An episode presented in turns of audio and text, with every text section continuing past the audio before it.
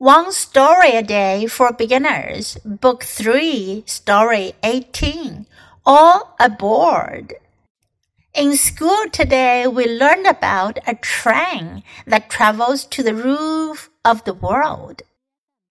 It travels from Beijing to Lhasa, high in the Himalayan mountains.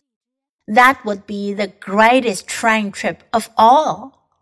If I had one wish, it would be to take that train to the roof of the world.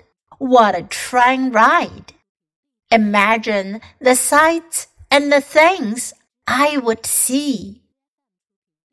All aboard 是指的在船上或者火车上、飞机上的用语。全部人上车、上船、上飞机。Aboard 表示在车上、在船上、在飞机上。 in school today，今天我们在学校里，we learned about a train。我们了解到了，我们学习到了一辆火车，that travels to the roof of the world。这辆火车呢，它是向着世界屋脊旅行的。Roof of the world，世界屋脊，也就是我们祖国的青藏高原。It travels from Beijing to Lhasa。 High in the Himalayan mountains，这辆火车呢，从北京开到拉萨，在高高的喜马拉雅山间。That would be the greatest train trip of all。那可是世界上最伟大的旅行啊！If I had one wish，如果我有一个愿望，it would be to take that train to the roof of the world。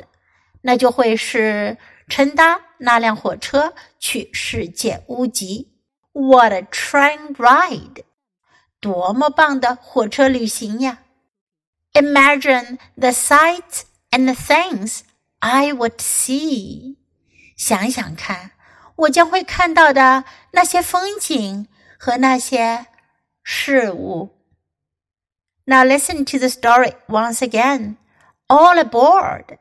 In school today, we learned about a train that travels to the roof of the world. It travels from Beijing to Lhasa, high in the Himalayan mountains. That would be the greatest train trip of all. If I had one wish, it would be to take that train to the roof of the world. What a train ride! Imagine the sights and the things I would see.